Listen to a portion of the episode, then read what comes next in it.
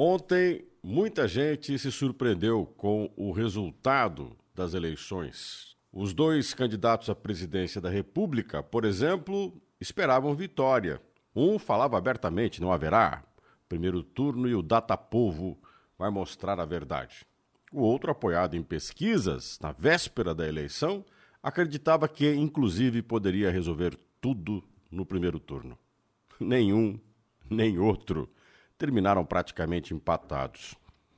Bom, temos agora um segundo turno, no dia 30 de outubro. Lula e Bolsonaro vão voltar a se enfrentar. Quem vai vencer? Não se sabe, tudo vai depender destas quatro semanas, aonde cada um terá que ter uma estratégia muito eficiente para poder ficar com a presidência da República. Mas tem uma certeza nisso. Ontem ficou muito claro no resultado das eleições para o poder legislativo, Senado, deputados, o bolsonarismo venceu. O atual presidente cria uma base muito ampla em vários estados e principalmente no poder legislativo federal. Realmente, na disputa para a presidência da República, não dá para dizer quem vai ganhar.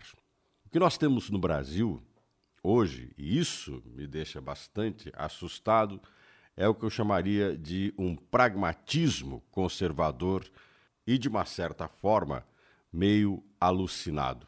Os brasileiros vivem um dia atrás do outro. Querem apenas sobreviver e não estão muito preocupados com o que vão viver em longo prazo. Por exemplo, nesse pragmatismo de memória curta, os escândalos de corrupção recentes, prisões, por exemplo, foram feitas de pessoas corruptas, as mortes na pandemia simplesmente desapareceram na hora do voto, ou pelo menos não foram tão determinantes quanto alguns pensavam.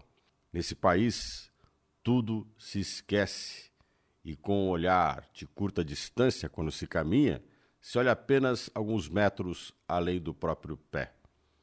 Vale sempre lembrar: quem vive de um dia atrás do outro não pode reclamar do seu destino.